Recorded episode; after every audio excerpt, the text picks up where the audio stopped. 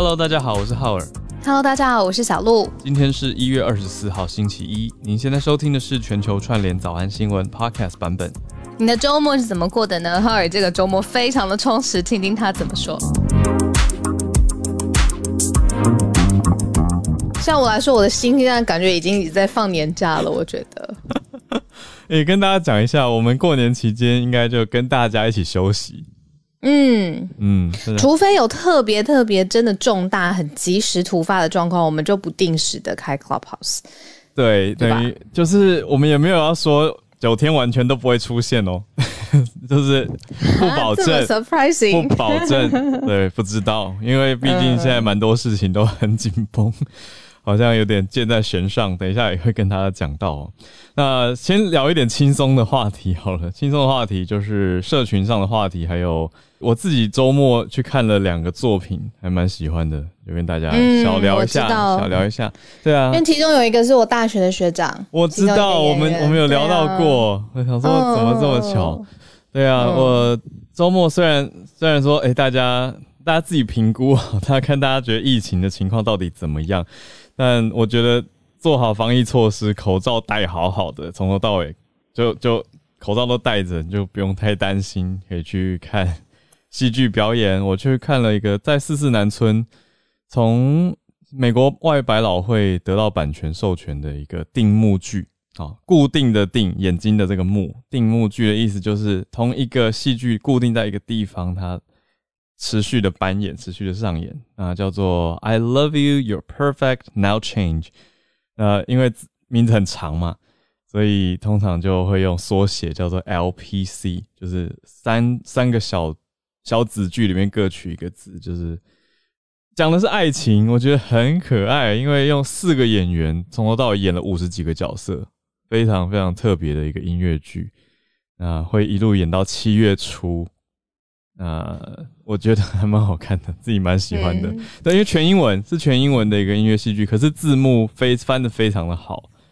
有我看他们的卡斯真的很强，然后嗯像我，我是我跟我大学的学长，就是我算是因为我真的跟他算很好的朋友，也可以算他的粉丝了。可是像有一算我的群人，他算我的老嗯师哎、我以前研究所啊我知道我知道课对，Steven 老师我们聊过是可是有一群人可能就是跟浩尔相反，但是。就是音乐剧打不动他们，嗯这我跟我的朋友聊过，就是很多人知道有的人不能接受你剧是我知道我知道怎么会忽然之间唱起？有一些人不能接受你这是一个鸿沟。演演突然开始唱歌，对，没错没错。然后包括电影的时候，比如说之前《拉拉链》那么俊男美女，他不能接受为什么演演戏忽然开始唱起歌来，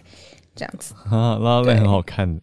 对，我的 意思就是有一群人是这样，我就是音乐剧的族群，不太不太同。对啊，而且嗯嗯嗯，最妙的是，我看完这出戏以外，我隔天又跑去看《西城故事》，真的很喜欢音乐剧。嗯就是也是非常音乐剧的，对最近才刚上映的电影。对，Steven Spielberg、他旧片新拍，我觉得其实拍的、拍的不错，可是问题是，我觉得台不是台湾观众的口味耶。我我直接讲，就是我自己可以理解台湾观众普遍喜欢。看什么对，因为我觉得他的嗯议题大家比较没有、没有感觉，不太贴近。因为《西城故事》其实原型是罗密欧与朱丽叶，就是两个互相互别苗头的死算死对头的两帮派人。嗯，互相有人爱上了对方，而且都是关键的帮派当中的关键角色，爱上了对方家族或对方帮派的人，然后最后死斗。那里面呈现的是一九五零年代的纽约的白人，就是西边纽约的西边比较贫穷的白人社群，跟波多黎各的移民。那波多黎各，你说它它也算美国的领土啦，所以我们之前好像有刚好在早安新闻提过 Puerto Rico。对，可是你说对台湾来说很遥远，对不对，对？真的很远。嗯，然后台湾大家不是为遍了也没有特别对爱罗密欧与朱丽叶的故事，所以两层的隔阂，就是对这个主义无感。讲到罗密欧与朱丽叶，你知道它不是莎翁的四大悲剧之一吗？对，我周末看了，就是对对对，我我觉得很好笑。嗯就是我不知道，我一直以为就是这就是一个史史上最经典的悲剧，嗯但是他其实还没有列到就是沙翁的四大悲剧里头。嗯嗯嗯，就是对啊，对我来说，我就是发现我的知识有破很大的一个洞，这样子。好，不是，我所以西城过你喜欢吗？沙翁写太多东西了。哦，对啊，沙沙翁四大悲剧应该是哈姆雷特、奥赛罗、对啊，马克白那些的，白跟对啊诶，还有一个是罗密欧与朱丽叶居然没有在上面。里尔王呃对里尔王，King Lear 嗯对啊，这个是外文系题。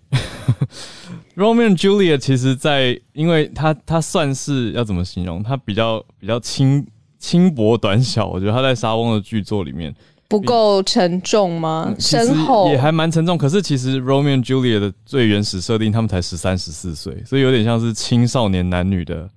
悲壮爱情家国是不是？他没有到对，没有到家国，没有像马克白那是国家级的，对啊，所以对，它是两个家族之间的。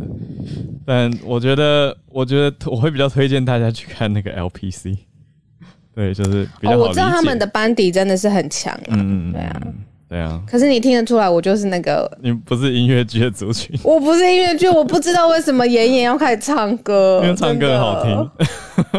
那我就会单独去听，像我会单单独去看拉拉链的演唱会，哦，但是我是为了那个那个音乐去听的。哦。对，可是我就觉得怎么会 突很突兀的唱起来，然后很投入这样子。我觉得他比较像是一个 好笑哦。那个，就是反正他是礼拜三到礼拜天都有，嗯，晚上都有一场，那就是下班以后你忙了一天，就去嗯看看演员的演技展现，然后结合音乐，比较像是这样的感觉看一下。Steven，那其实他常常有的时候会来耶。哦，我跟你讲，Steven 他就是平常日常是一个就是给人家温暖跟指导的老师，然后但是他在舞台上他就是迸发他就是多重，超级就所有的面相，然后各种灵魂的能量，就是这种人。对，我觉得每个演员都火力四射，很强。好，所以这样会来。好，我我我还好，我刚刚讲的都是各种的，我讲的真心的他很，常来，学长很常来，就是他今天刚好不在，可能昨天太累了。太佩服，太佩服，对呀、很强。好，我们开始今天的的新闻好了。是我们明天再聊这个新的社群的题目，反正一直都会有一些 updates。嗯，好，嗯那我们就来整理一下今天的几个重点的题目。今天要先从嗯离我们很近的台海开始讲起哦。那讲的是美国跟日本，也就是拜登跟岸田文雄两边的美日的领袖线上连线会议啦。那会议当中提到了会承诺台海的稳定，不过当然也是在台海稳定的议题里面会提到钓鱼台。呃，日本也有谈论，我们待会来讲一下。再来呢是英国这边的消息，英国警告说，如果俄国俄国出兵到乌克兰的话，啊，英国这边是会制裁的。啊，这个这个周末我本来都一直很担心，我其实默默一直在关注，就是乌东这边到底会不会有什么状况。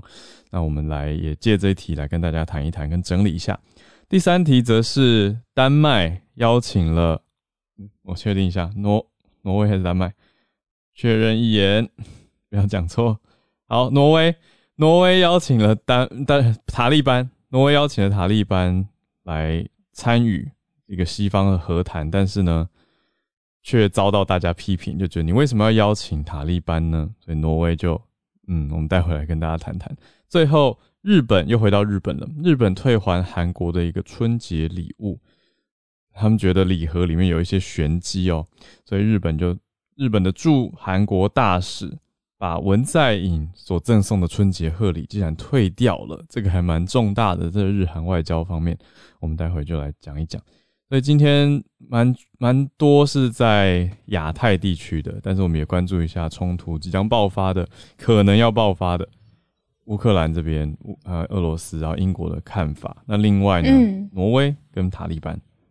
我们就先从美日之间的会议开始讲起咯。好，这个其实是上个星期五台湾时间晚上发生的事情。那它是发生在两个首领之间的视讯会谈，那对象是美国总统拜登跟日本的首相岸田文雄，就是他们第三次有对话了。那这次对话为什么特别要提出来跟大家分享呢？是因为台湾是这一次视讯对话非常重要的议题之一。然后两个人谈完之后，呃，相当的。就是说，进一步的拉拢了关系之后，拜登就邀请岸田文雄，预计今年春天哦哦，sorry，拜登接受了岸田文雄的邀请，今年春天他就会去造访日本了。好，那为什么聊的这么呃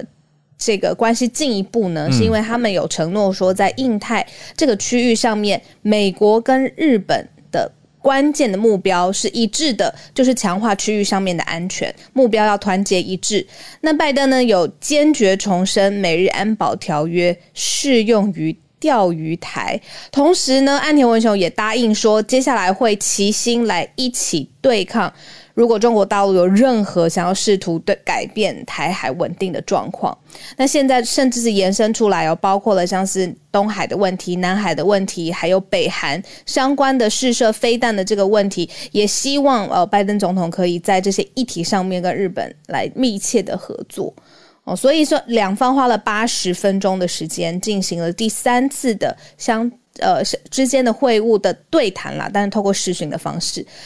好，但是就发现这个主要的目标上，尤其是在呃印太稳定。的目标上，然后协力抗中这件事情方面，两方是互相又在确定对方的立场，然后发现是可以同一致的，然后接下来拜登就答应说，那今年春天的时间他要去到，真的是去到日本来造访。哇，所以很近了啊，就今年春天就快要到来了，所以我们可以看到拜登要实际来日本了，这个应该会是蛮大的，而且，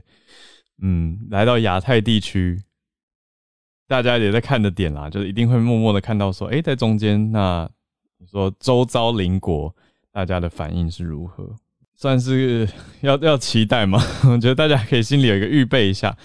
很快冬奥也要来临了，对，但拜登一定会是在之后啦，这个时间点，可是也在不远的将来，就是春天的期间，这当中太多因素，你说疫情后续如何，我们也继续看。我们是不是来到？嗯，你说你周末有在关心哦？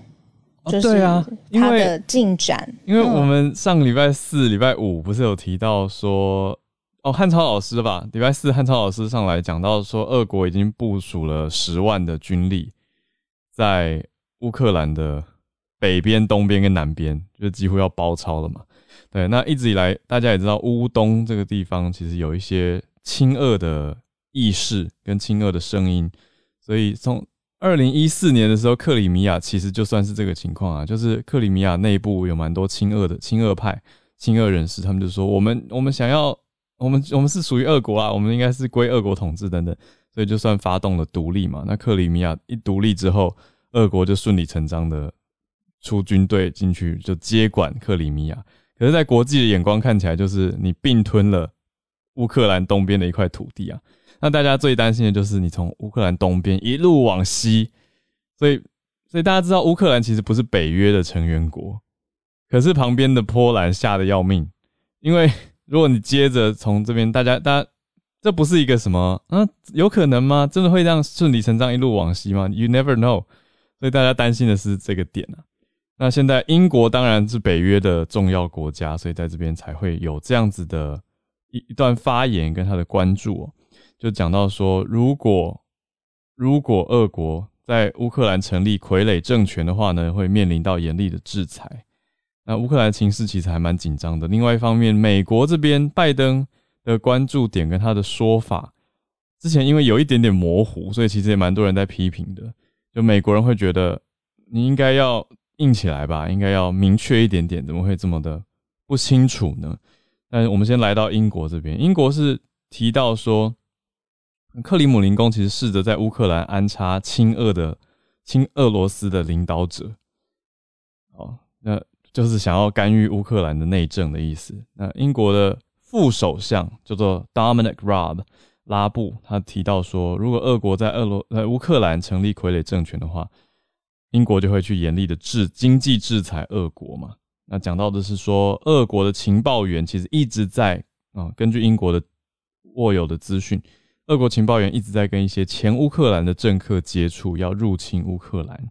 那乌克兰乌克兰这边还没有呼应或者补充，可是俄罗斯外交部当然赶快已经回应了。他说英国这个指控是假讯息。他说英国跟北约组织在乌克兰的问题上面加剧了紧张的局势，觉得你们这样反而让情况更严重。但是同时大家要知道，俄国就是放了十万军队在。乌克兰的北、东南啊，这个就是同时呈现的事实。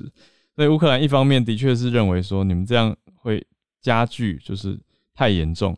可是他同时也是真的有这个军力的部署在，所以两边真的是还蛮紧张的。我才以为周末可能会有一些些状态。这个是啊周末，然后到现在都持续发生的消息。那我们刚刚不是有说那个年假的时候，可能呃希望不要是因为不好的事情，或者是太突发的事情开房间。可是如果真的是有重大的更新，我们再在社团上面跟大家一起也会同步的预告跟宣布一下。对，那好，也补充一个乌克兰相关的，我顺便讲一下，就有其实有听友私讯我。那个这个听友蛮可爱的，他是小时候在国外长大，后来回台湾工作，他就他就问我是，他说，哎，台湾传统媒体有在报道乌克兰的事情吗？我说怎么了？他说他在工作上的时候跟同事聊，他说同事完全没有人知道，跟没有人关心乌克兰现在面临到俄国这个边大军压境的压力。呃，其实有啊，其实我觉得还是有一些啊，有在报我的认知是有一些。对，可是他的意思是说，他身边人比较不关心，就年轻族群，可能二三十岁的族群，他觉得没有在关心这个议题。那这个是媒体的问题，还是族群受众问题？我就在想这件事情，这个真的，嗯，应该说在社群媒体上，你看报这个是不是相对热度也比较低？就是一般受众他不会特别是去点阅呢？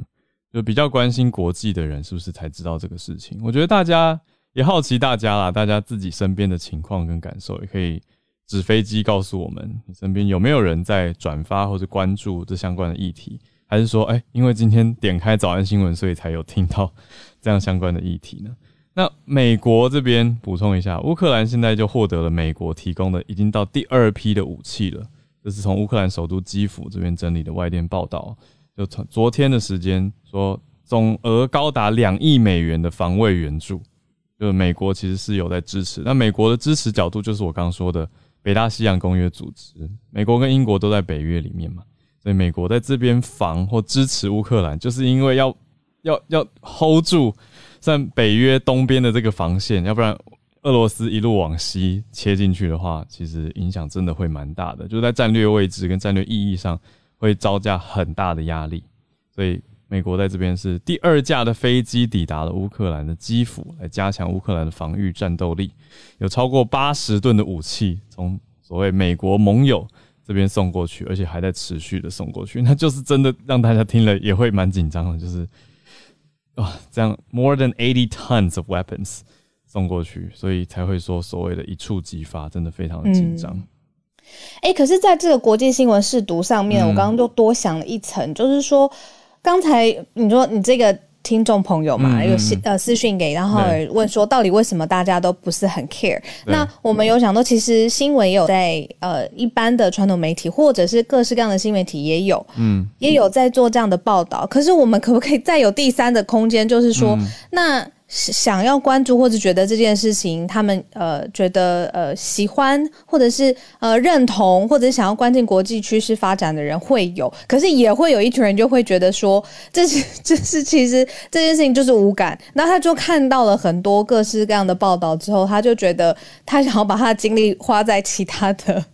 其他他在意的议题上面也是有这一群人，那可是不用这样大刀一切，就是觉得说哦，呃，一定要很在意每一题的国际新闻才算是很热热衷的参与在这个世界上面，因为就是有各种不同的百百种人嘛。那当然，我觉得说我们当然以早安新闻的定位来说，就是我们当然是会努力的把这个资讯带给大家。可是要不要接受，其实是每一个人自由的选择啦。我的意思是，是啊，是啊，呃，我们听友。我听到这个派位，他讲的很好。他说，现在这个时代呢，传播性跟内容性同等的重要。就是内容，你当然固然重要，可是他做的样子，他的媒介看起来值不值得传播，容不容易传播，是不是一个懒人包，轻松可爱，让大家觉得好理解，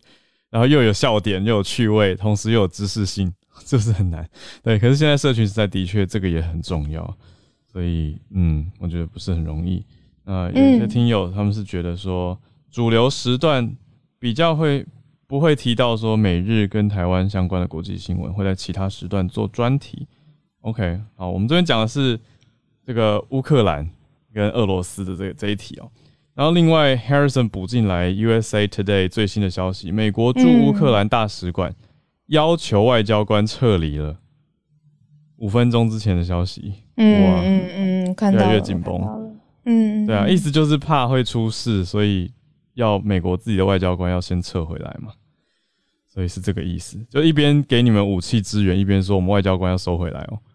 嗯，美国撤回外交官这件事情，在外交的惯例上面算是一件很大的事情了吧。对啊，也是一个很明显的呃呃讯号了。嗯嗯嗯，我们来持续观对察下然后谢去。谢听友提醒，我刚刚是不是讲成东京？我说的是北京奥运，北京冬奥，北京冬奥。好，那我们来第三第三题，我觉得这个第三题我很很关心，因为呢，我们才刚刚录了一个呃专题，马上两个星期之后会跟大家见面，就是有关于说，呃，意见领袖的表态，有的时候要不要表态本身都是一个问题。那这个是日常生活当中，呃，比如说你支持谁，可是放大到国际社会上面，例如说要不要承认一个政权它的合法性，那对于各国来说也很头痛。那这件事情就是发生在现在国际社会到底要不要承认塔利班是阿富汗的统治的政权，承认他给他正当性，陷入了两难。那很明显，有人会觉得说，呃，想要模糊化处理；那有人就会觉得要光明正大，赶快来解决，因为现在塔利班掌权之后，在阿富汗里头有很多很多，包括贫穷、包括饥饿、包括人权的这个问题，其实是需要国际社会给，因为塔利班他没有这个过去的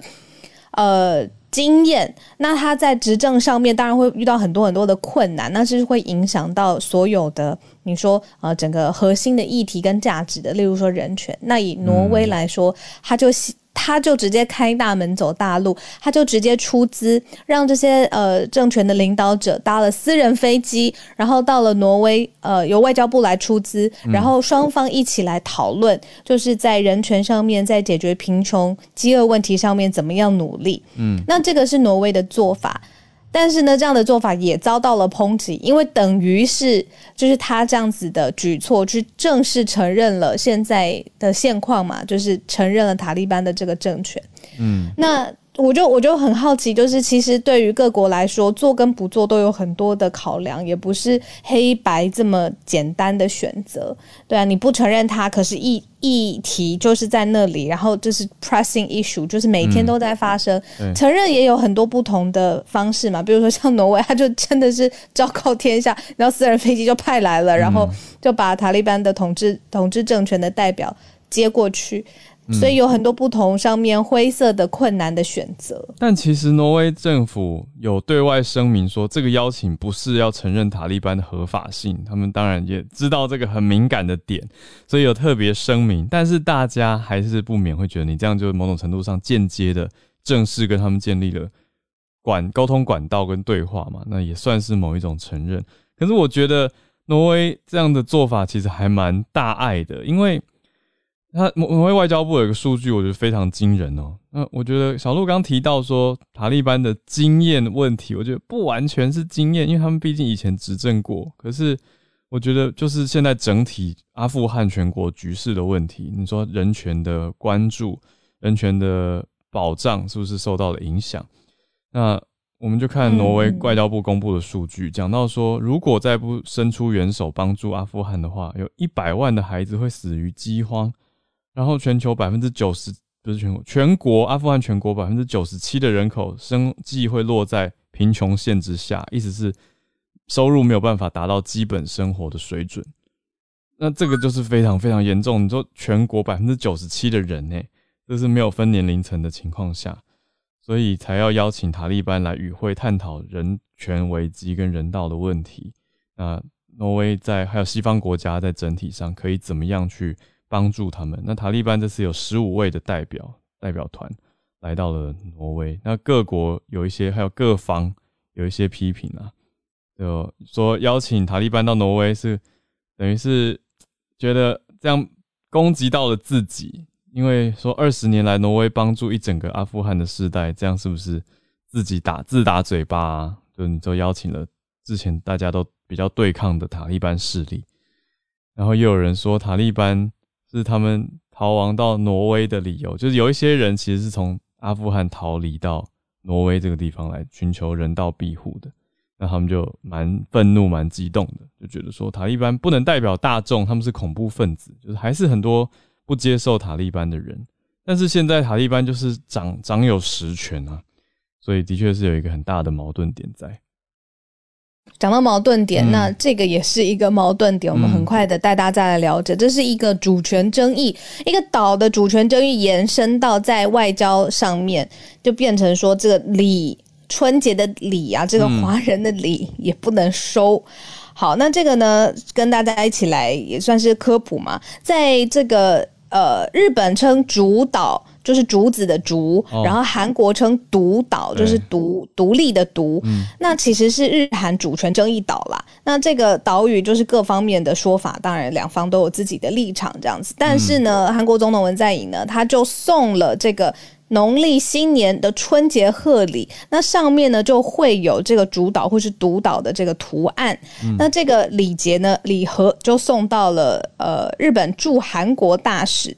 的手上，嗯，那他就立刻拒收礼盒，然后还直接退还他，然后第三步就是提出强烈的抗议，嗯，就是在这个送礼的细节上面，现在算是惹了争议了。那但是就是跟大家也一起来复习，就是这个主导跟独岛的日韩主权争议岛，那现在因为送礼春节贺礼这件事情上面要重新浮上台面，嗯。韩国有趣的是，为什么现在送礼呢？是因为韩国跟华人其实一样，都是过农历新年的。相对日本，其实没有农历新年，大家知道这件事情吗？所以我觉得这也是另外一个有意思的呃文化差异点啦。所以韩国总统文在寅夫妇他就跟各国大使来赠送一个农历新年的春节贺礼，但是因为盒子上面画了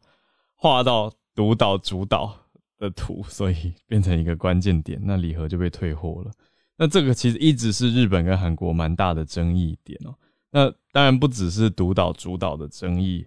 日韩之间过去有复杂的历史情节跟因素嘛，所以韩国一直以来对于日本的你说好感度都不是特别的高。所以在这件事情上，我觉得又作为一个凸显跟呈现，让大家知道这件事情啦。好啊，我们这边先再插播一下好了。刚刚说这个撤离。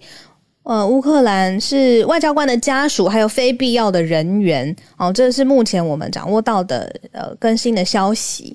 嗯，对，那所以我们再进一步的来看，就是后续的发展。嗯，谢谢 Dennis 老师。对，而且还提到说，如果是情报上确定谈不定的话，才会全面的撤离。好，谢谢老师的资讯资讯更正补充。好，我们就再看看这个，是因为太新太新的消息，所以还在。进展当中，你再去看哦。对，有另外一位 Alex 也传进来说，diplomats families not diplomats。谢谢。好，那我们现在时间八点三十一分，就来欢迎大家的串联啦。我看一下大家的，我有些朋友举手了，来看一下大家的情况。然后也谢谢大家利用这个时间，谢谢大家的赞助跟支持，我们得到了很多的咖啡基金。那这是周末期间，还陆陆续续有一些听友，应该是听了 podcast 以后去找到了连接，非常的甘心。那也很多很多的留言，谢谢大家周末正能量补给，谢谢你们的支持，我们会继续加油。那连接呢，我也放在了上面，大家可以透过这个我们新建立的绿界管道，让大家来支持赞助早安新闻啦。我刚看到一个很可爱的留言，说敏迪这几天都在做乌克兰的题目，所以呢，说年轻族群可能比如说用 A P P 啊，或者是会听他的 Podcast 的人，搞不好更理解。所以他就说，这个受众有分层嘛，你看跟你的这个习惯，你用听什么媒体是新媒体嘛，或是用 App 手机也有关系，所以不用一竿子打一什么一竿子打翻所有人说。说啊，什么身边的同事都他同事真的都没在听啊？对对，搞不好同对跟真的没在听，或者是其他年龄层或者其他受众是有关心的。那或者就是我们没有做到，意思是抽样的问题。对，或者是更根深蒂固，就是我们没有做到作为媒体没有做到一个把它变得有趣，让它。在传播上更容易吸收的这个责任，嗯，那我要赶快去听一下敏迪怎么来处理这件事情的。大家可以按下左下角的分享，把早安新闻分享出去，就会更多人关心了，让大家知道这件事情了。好，我也邀请了月光河还有叶老师跟 Charlotte 先来到台上。我们是不是先从月光河开始连线？月光河看到《华尔街日报》的消息。今天分享的是《华尔街日报》的头版头条，哇，是在讲美国的校园在疫情之下真的是要好好的运作，非常非常的艰难。因为这两三个礼拜，还有可能一直到二月中旬，都会是美国疫情的高峰期，每天都是几十万甚至有上百万的这种感染率。但是呢，也有很多的老师或者是学校的各种工作人员，比方说秘书啊，或者是管学校午餐的一些工作人员，也都生病需要请假。然后呢，就造成了学校现在人手是短缺的情况。另外一方面呢，学生也是都有出现大型的抗议活动，比方说像在芝加哥啊、波士顿，还有像在加州那边呢，都有很多学校的高中生或者大学生，他们就举着牌子，然后在学校外面抗议，甚至说就是每。嗯，隔一段时间就站十分钟来表示说，每十分钟代表有十万人感染，然后就表示说，现在这么多人感染，为什么还要到学校来进行面对面的授课？所以说，这也是让学校很头疼的一方面呢。家长是非常希望说，小朋友都赶快回学校上课，这样他们才可以放心的去工作去上班。因为在美国有规定，按照法令来讲，很多州是规定说，十二足岁以下的小朋友是不可以自己待在家里的，不然这样就是违法呢。可能到时候会有一些社工人员到家里检查的一些麻烦的情况会出现，所以这有点让学校面临两难了。一方面，家长希望说赶快小朋友都回去，然后小朋友就说不行不行，太危险了，我们要抗议。然后大学生呢，他们也还会利用网络上有那种请愿的网站，然后就大家网络上签署。我之前也有看到我自己的社交媒体平台有很多学生在转发这样的情况，所以也是希望说。大家可以互相协商到一个比较均衡的情况吧。我知道，像很多学校，他们就是可以有线上或者是线下的两种选择的方式，这样可能就是一个比较双赢的局面。这是我的分享，谢谢。嗯，对啊，美国现在我刚好周末也有教课，那教课学生有在美国，也关心了一下他们的情况。他们是说，哎，身边听到的孩子的学校啊，都还是以教育为优先，所以都没有要停课。就是虽然 Omicron。的确是传的很快很广，可是学校很多老师的观点都是觉得说，我们还是维持学校的教育跟教学。可是的确是一个两难，会让大家蛮担心的。那月光河是老师嘛，所以也一直关心这个题目。谢谢带来我们的整理，是不是有一些整合式的教学，所谓混成式的 hybrid 可能？好，那我们再连线到叶老师，叶老师今天关注的是看起来很有意思的消息。今天要跟大家分享的是那个法国的一个宠物公司哈，他们宣布说他们不再卖这个容量十五公升以下的圆形的鱼缸。嗯，那他们的理由是说呢，因为像这种鱼缸呢，它有那个就是说，第一个里面通常那个就是没有提供这个打气还有过滤的设备，嗯，所以对动物来说是一种虐待。嗯，那再来是说呢。那个这么小的鱼缸哈，那个据说我是还没有查到这个相关的文献，说会让这个鱼哈在里面不断的游泳，因为它就是说它看上去可能世界的形，可能外面的影像是那个变形的，所以鱼会抓狂，然后在里面不停的游泳，然后最后就会死掉。嗯，那当然就是说金鱼，其实我觉得在台湾好像比较不流行养金鱼。但是在国外，尤其是像我之前在美国的时候，有时然后就会听到我们那个同事的小孩就说，那个要要不要给小孩养个这个 pet goldfish？那那个金鱼其实是鲫鱼的这个变种，就是它是有花纹的鲫鱼。那成年就是说，事实上金鱼可以。养到三十岁，然后体型可以长到二十五公分，如果你给它足够的空间的话。哇！但是在那么小的鱼缸里面，它们当然是长不大。嗯。然后大概养几个月以后就死掉。哦。那事实上，根据这个新闻，他是说，那个其实法国哈，法国这个宠物公司，他们认为说，他们已经就是说做这件事情已经太晚了。因为德国跟其他的几个欧洲国家已经禁止使用这种那个圆形的鱼缸，嗯，所以这个法国的宠物公司他们说，将来他们只会卖四方形的鱼缸，不再卖圆形的鱼缸了。哦，震惊了！补充补充，对，到我的脑洞里面，OK，嗯，原来这个形状也是，这是有法国吗？嗯，对，这是法国，只有法国。OK，哇，那事实上，我之前也曾经很多年前啊，也曾经一时冲动买了一个看起来蛮漂亮，但是有点小的鱼缸，后来就发现说鱼在里面都活不久，嗯，哦，长不大了。现在算是找到一个原因。对对对，嗯，对，所以后来我就不敢再在那个水呃鱼缸里面养鱼，只养些那个水草。哦，对，是真的是很慈爱。对啊，有我现在就回想到很多小时候，是不是家里都会养斗鱼啊，或什么，都是那种小小一个小圆形鱼缸，可是鱼在里面其实。不是一个很好的生活环境。那这个就跟大家分享一下，因为台湾好像比较不流行这么小的鱼缸，不过偶尔还是会看到。嗯，对，嗯，谢谢老师，谢谢。那我们再继续连线到下一位，Charlotte，Charlotte。我今天要跟大家分享的是一个啊洛杉矶本地的新闻，嗯，但是我不知道大家看不看得清楚，就是呃，这是《华尔街日报》就是今天的新闻啊，然后它这个整个照片，如果你按进去，你可以看到这个啊地铁跟这个铁路，整个铁道上、整个铁轨上满满的都是垃圾。哦，我刚才想的是什么？是垃圾。垃圾哦，全部都是呃，所有的这些呃邮购的，嗯，要叫邮购嘛，就说这种购物的这个 box 呀。所以因为疫情期间吧，然后呃，但是现在这个是一个非常非常严重的问题哦，就说在这个洛杉矶郡呃，就是目前这个这个网络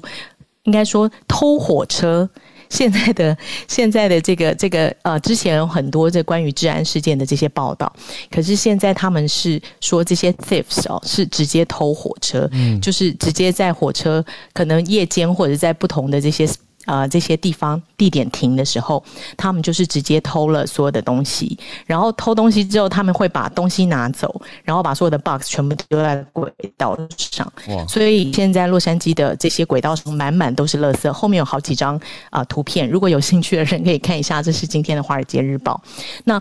这个问题非常非常严重。我刚刚这样看，我才发现说，他是呃，它当然是呃。比较就是直接相关的是这个 Union Pacific 这家铁路公司。那他说，总共哦，他们损失的金额高达一百一千五百五十五亿美美金。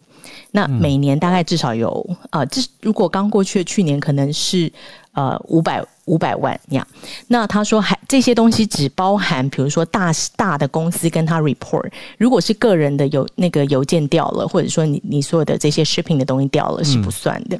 那这个问题已经严重到加州州长 Newsom 在星期四啊有特别啊来 visit 这个地方，然后听还捡了好几个垃圾，就是就是写说他还还 pick up 一些 box 这样。哦，那现在这个状况就是在标题他其实有写到呃有一个 blank。game 哦，就说大家互相推来推去。嗯，那这个火车公司是说，呃，因为检察官的起诉率很低，让这个呃，在美国最古老的犯罪哦，现在其实美国的加州跟一些其他州也常常常会去讨论这个围罪不举嘛，就说九百五十一块以下是不是不起诉？然后很多很多这些窃盗案件是不是呃被检察官以一个比较轻轻罪的方式，或是不起诉处理，导致于这个犯罪。猖獗，然后甚嚣尘上。嗯，那检察官就说：“哦，没有，其实我们起诉率也是蛮高的啊，而且哦，这个其实是因为呃，别的火车公司哦都没有发生啊这些问题哦，你你们这家这个啊 Union Pacific 发生比较多啊，是你们的问题这样。那他其实就是又写到说，因为他其实呃这家铁路公司它只有六个所谓的这种。”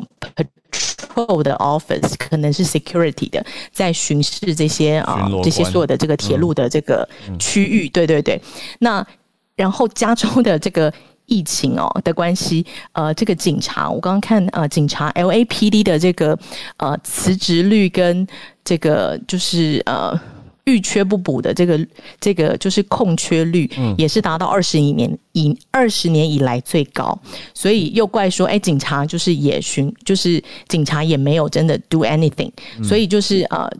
等于铁路公司，然后检察官，然后警察，然后互相有点踢皮球。那 Newson 就来就是 visit 这些啊轨道地方，然后就拨了一个预算，啊，大概是我看一下他那价钱，他是在呃。会是在接下来的三年，然后嗯，他拨了，呃，我刚刚有看到一个预算，忘记是多少钱，嗯，哦，两百两百五十五个 million，所以是两亿五千五百万，两亿，嗯呃呀，两亿五千五百万的美金给这些呃地方的执法部门，然后要来解决这个问题。那这个问题其实。目前只有发生在洛杉矶，那在东部他们也有去确认，就是 Wall Street 也有去确认东部的这个铁路公司好像没有，然后其他地方没有，然后目前是在洛杉矶有很严重的这个偷火车的这个情况。那我我刚刚看到是非常 surprise，因为呃以前的状况，他们说以前的小偷呃像所谓我们的 Christmas holiday season 算过年嘛，我自己有东西被偷的经验，就是你放在门口，你的 Amazon 就会被偷走，然后前两天。我的朋友才有个东西被偷走，就是他有一个监视器，然后他就眼睁睁看着一个人走过来，然后把他包包拿，呃，把他的 box 拿走，但他们不在家。哦，对，那这个是我们常常会发生在生活当中的，可是我不晓得说，呃，现在有一个比较大型、比较 organized，然后一个集体的犯罪，那可能跟这个当然疫情失业率，然后还有大家可以想象，这个网络购物在疫情期间。我们几乎什么都靠 Amazon，所以呀，可以想象，对，那就是非常严重，就是跟大家分享，我自己也也吓到了，这样，嗯，对啊，好，跟大家分享。所以他们选定了运输过程里面的一个破口去下手，所以我就想说，哎，但他们不会不偷不到 Amazon 的仓库，对，所以他选择的是一个，所以是不是现在只能用加强巡逻或者加强安全或上锁等等的方式来处理？我们就要再看看。可是这个围罪不举也的确。我觉得一定有所影响，就对于犯罪者他的一些心理。嗯嗯嗯。好，我们再连线到英国半夜的某雅，分享一下是一个英国它新的就是那个交通安全的新规定，它叫做 Dutch Reach Rule，就是你。停好车，你要开门的时候，你应该用哪一只手呢？那因为英国的交通事故的发生率是欧洲最低的，那大家也知道，英国的驾照是世界数一数二非常难考的哈。那它是这样子，英国它从下礼拜一开始，它有一个新的交通规则，就是如果今天汽车驾驶他用错手开车门，不小心撞到后面呃过来的呃汽机车或者是行人的话，嗯害他们受伤，除了要赔偿之外，还要罚一千英镑。所以那是三三万八左右的台币哦，这非常贵啊。那这个规则呢，它叫做 Dutch Reach Rule。好，这意思就是说，你必须用你身体离车门最远的那只手来开门。所以这样子，当我们在开门的时候，你身体很自然，嗯，呃，你呃，不，你身体很自然就必须要转动，那你的头跟视线才会越过肩膀，看到后方逼近的人车物体这样子，然后。对，所以你才不会说很下意识、盲目这样开门了之后，然后让行人受伤。嗯，加上由于你的手必须越过你的身体，那你的力道跟你的这个长度自然就会变短变小，那开门的杀伤力就不会这么大。好，那对，那那呃。为什么他这个规则要叫做 Dutch Reach 呢？原因他就是一个英国呃一个荷兰人，他们从半个世纪以前就一直在全国教导他们的小朋友跟国民交通安全的一个尝试。嗯，因为你光想象荷兰它的那个脚踏车的密度之高跟使用之普及，应该就不难理解哈。嗯，那所以当你上网上网去查 Dutch Reach。这个 project 的时候，你会看到非常多在推动着这个网站。那我把我的头像换成了就是 Dutch Reach 的一个 logo，你看，其实就是一个人，然后一个身体横过身体的这个标志。懂了，懂了。对，那我我顺便分享，因为我刚提过英国的驾照非常的难考。嗯，那我觉得很多在国外考驾照，你都知道，就是你除了笔试之外，你的路考，然后它规定你上一定的时数。嗯，我真的觉得是比台湾严格很多。嗯，那考照最重要就是，当你要任何变换车道、转弯、进出交流道、上下车、倒车、停车、启动、驶离的时候，你不能只看镜子。你考试的时候规定，你一定要转头，而且幅度大到不止考官要能够发现，而且最好是你整个身体的腰部以上可以整个转动，你还要前后移动调整，然后最重要的是你要 look over shoulder，不管你做任何的举动，你只要变换车，但一定要 look over shoulder 才行，这样子对。好，那所以呃，我觉得也是提醒一下在台湾的大家，就是就算你不保护其他用路人，也保护一下自己的车门哈。嗯你停车、下车、开车前，你真的要停看听了哈。不管是驾驶或者是乘客，你要养成下车前侧个身、转个头看一下前后再开车。嗯，那台湾又是那种机车、自行车非常多，很常出现违规停车，然后人行道常常会有障碍，害着行人要绕过车子走马路哈。那我真的看过太多的驾驶跟乘客，他们在下车的时候。根本就心不在焉，不是还在看手机、讲电话、跟旁边人聊天，或者可能在在找钱，忙着拎袋子，所以很自然，你门门一开，手一推，嘣，然后就就出事情了，这样子哈。好，那所以我在这边提醒一下大家，整个这个开车然后用路的这些安全，谢谢。嗯，谢谢萌芽带来英国的消息。对，我觉得很有半夜的时间，嗯，跟我们一起学到这个 Dutch Reach，等于让。让视线真的很明显的看到后面有没有任何的移动物，或者来的行人，或者是来车，然后开门的角度也会小一点，而不会直接碰很大力，就是用嗯靠近车门的手一大力推出去，就变一个路障在中间。谢谢。呃，我这边可以补充一下吗？哎。叶老师。是。嗯。哎，因为这个其实那个公示新闻也说过很多次了，台湾其实有法则，就是如果因为开或者是关车门去撞到人、撞到车的话呢，其实是有罚一千两百到三千六百元，而且现在台湾也有在推这个 Dutch Reach Rule，就是请大家要用那个距离车门比较远的那只手来开门。嗯。因为我只有看公视新闻啊，我没有看其他台的新闻，我不知道其他台的新闻有没有讲。哎，在这边补充一下。谢谢叶老师，我真的不知道这件事，哎，有没有特别看到？但现在早安新闻的大家都一起知道了，我觉得一起注意，特别是我也是有在开车的，所以要要特别小心。我过去这两天就是收到蛮多的讯息来，想请问，就是最近在呃媒体上面常常提到的一个字就是脑雾，其实他提的频率有一点点多，然后可能有些人也很难掌握，就是里面到底什么意思？因为我说大脑起雾的脑雾。嗯，看了一下各家的那个定义，蛮松散的。嗯，哦，那其实就是很尤尤其是家长，我收到的都是家长，从之前就是很担心这样子。那我们今天也试着在找孔医师，可是孔医师可能现在正在忙哦，所以呢，我周末也问到说要怎么去听这个孔医师的 podcast。我跟你说，这个他他也很可很可爱哦，他有说他这个两三个月才刚刚加入我们的早安新闻的房间，那我就把。那个孔医师的链接贴给他，然后还有孔医师的呃粉丝页。其实上面呢，很多我们问的问题，孔医师几乎每一天都会有一到两次的发文来解释。那所以虽然今天孔医师他人在忙，但是我们也可以持续的去他的粉丝页或在他的 podcast 上面来听。大家多多支持医师，我觉得很很佩服医师，他很勤劳的，每天真的是日有时候日更，有时候日二更都会发文章做整理哦。那也是每天守着最新的国内疫情跟国际疫情的脉动，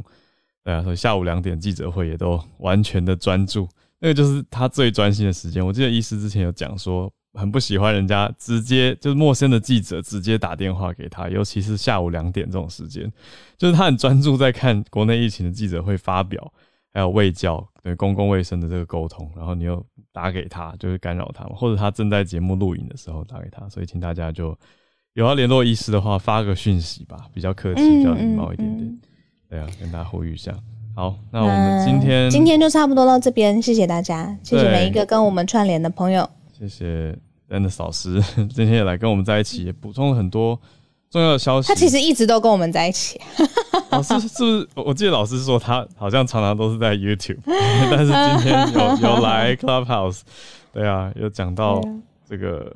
老师一定有非常关注比较精准的资讯这边的情况，对啊，所以非常还是今天今天那个孔医师不在，还是 Dennis 老师要上来跟大家讲一讲话？I don't know。老师 OK 吗？看老师有空吗？邀请看老师，老师 No pressure。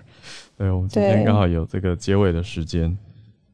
老师早安，早安，哎，老师早，好久不见，Hello，Hello，我是来跟大家新年快乐的，老师新年快乐，嗯，我其实一直都听，都都听，偷偷在听了，都在 YouTube 有在听，对对对，所以谢谢老师，对，就是祝福大家，还是希望大家多多支持全球串联这个平台，真的很难得，一定要常常的关注，对，每天都有听叶老师、肖乐还有大家的分享，还是很棒。对，我觉得国我我很快的补充了，我觉得国际新闻哦，就是说大家的那个呃，真的可以多关注一下现在整个国际的变局。我实在是鸡婆，忍不住想说，现在真的整个世界的变化蛮大的，尤其是我们看到，如果关注的话，常常听到乌克兰的事情，其实乌克兰真的是已经到剑拔弩张的状态。那大家可以稍微的多关注，因为乌克兰的情势。蛮某种程度来说，蛮像现在两岸关系的，因为包括乌克兰一直被俄罗斯认为是小弟，认一直被俄罗斯觉得不能走的这个小弟哦，一定要称臣于他，那臣服于他。其实我们常常说，我们做比较政治国际关系，有的时候别国的故事，有时候套用在自己身上，可以想一想，然后想一下乌克兰的如何面对，想一下乌克兰国内有百分之三十的人觉得他们是俄罗斯人，是不是觉得有点奇，有点嗯，有点类似，然后再看看。美国对乌克兰的承诺，跟美国现在对乌克兰所做的事情，到现在为止，可能军事上面还是不愿意给太多的承诺。再加上整个欧盟国家对乌克兰也是停在口头上面的，或者或者是经济的制裁。我常常会觉得说，呃，我们如果多关注国际新闻，它虽然很遥远，可是这个全球化的时代，它真的跟我们很接近。我们可以从别国的经验当中学，说我们应该怎么来看待。不管是我们希望很乐观的看两岸的关系，还是有些朋友。有可能会觉得比较悲观。重点是不同的观点呢，其实大家都好爱我们的国家，真的我们可以稍微的团结，把大家不同意见集结起来。然后我们自己，我我我我一来又在讲团结，你看，对，就是真的是不同的意见集结起来哦，真的，我觉得台湾人的智慧可以找到出路，我觉得这是比较好的。那谢谢你们邀请我上来跟大家说话，祝福大家新年快乐啦！谢谢丹尼斯老师，嗯，家庭时间、晚餐时间跟我们一起，对啊，老师也新年快乐，很多人在社团跟你打招呼哦，老师有空可以去看一下，在社团上新年快乐，有有有，谢谢大家，谢谢肖乐，好久不见，谢谢。谢叶老师，谢谢大家好，月光河，Hello。然后老师，你一上来那个我们的分享次数，因为我看得到嘛，我们的分享次数就飙升。谢谢老师上来给我们一些流流量，赐给我们流量，会赐流量，真的别这么说，一直一直都支持，一直都支持。谢谢谢谢老师。好，我我真的没有找到孔医师，所以我们我我们我明天或者是我们待会结束之后，我刚好也再去问问看医师的状况，这样子。我们今天就先不跟孔医师老师串联，然后但是刚好有 Dennis 老师。对啊，非常谢谢老师。对，的确，乌克兰跟俄罗斯这个局势，大家继续看，我觉得蛮蛮紧绷的，就是需要大家的关注去看一下，然后有一些的思考吧，这是非常非常重要。那谢谢老师今天上来。回来跟我们聊聊天，我觉得很开心。好，那我们就来做今天的收播啦。今天收播，呃，也谢谢大家今天的收听跟串联。我们明天会继续跟大家串联在一起，所以这个礼拜应该就会一路串联到礼拜五，然后就过年，大家就放假啦。对，所以。也跟大家讲一下，特别是我们有在海外的听友，虽然 不一定有一起放年假，但是就跟着早安新闻一起休息一下吧，跟家人联络啊，好好休息、休养生息一下。那我们今天的串联直播就到这边，我们就明天早上八点继续跟大家串联在一起喽。那我们就明天早上见，大家拜拜。